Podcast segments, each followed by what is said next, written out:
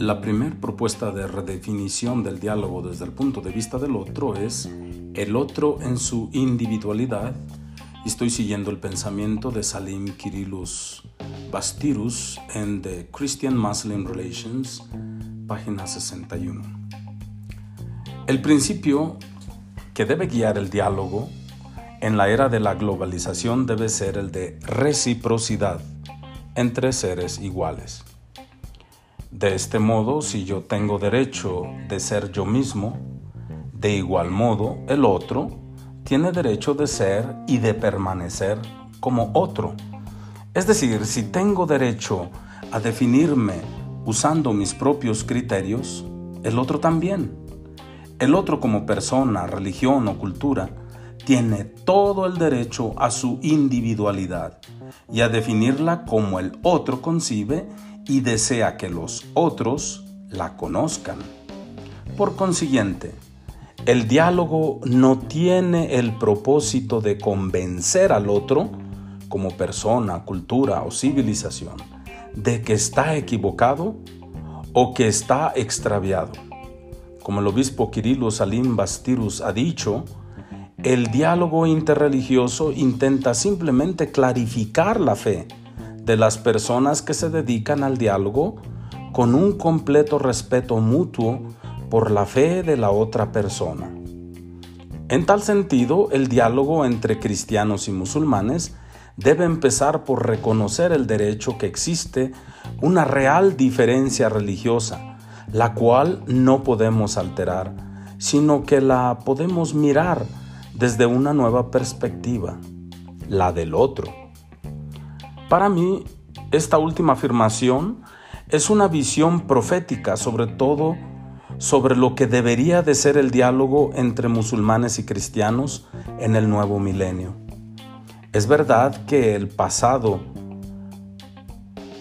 hemos intentado construir buenas relaciones mirando primero a lo que tanto musulmanes como cristianos tienen en común en lugar de enfrentar el desafío de mirar y de aceptar al otro en su alteridad, como alguien diferente, que tiene derecho a sus diferencias.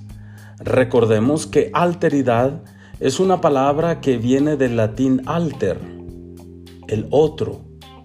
Sin embargo, aunque hemos intentado superar nuestras diferencias, para controlar mejor la situación.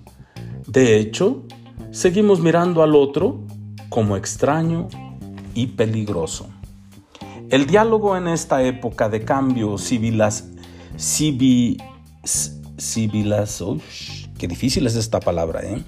civilizacional, globalizado, requiere respeto absoluto con la identidad del otro Así pues, evitemos usar conceptos ambiguos de identidad.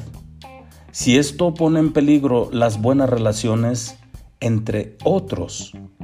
La nueva perspectiva de apertura al otro, sin embargo, da lugar al respeto y amor mutuos, que entienden el derecho del otro de ser diferente a mí tanto en sus conceptos como en su credo referente a Dios quien está sobre toda conceptualización humana, como Dios Todopoderoso.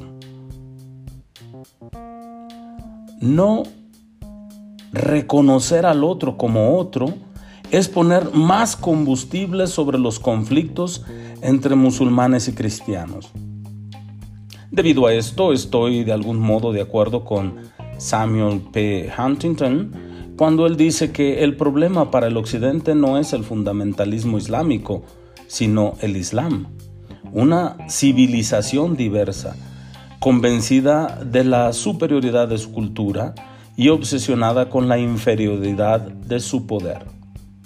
De la misma manera, el problema para el Islam no es la CIA o el Departamento de Defensa de los Estados Unidos, es el llamado Occidente como civilización diversa, convencida de la universalidad de su cultura, que cree que su poder es superior y que tiene la obligación de extender su cultura al resto del mundo.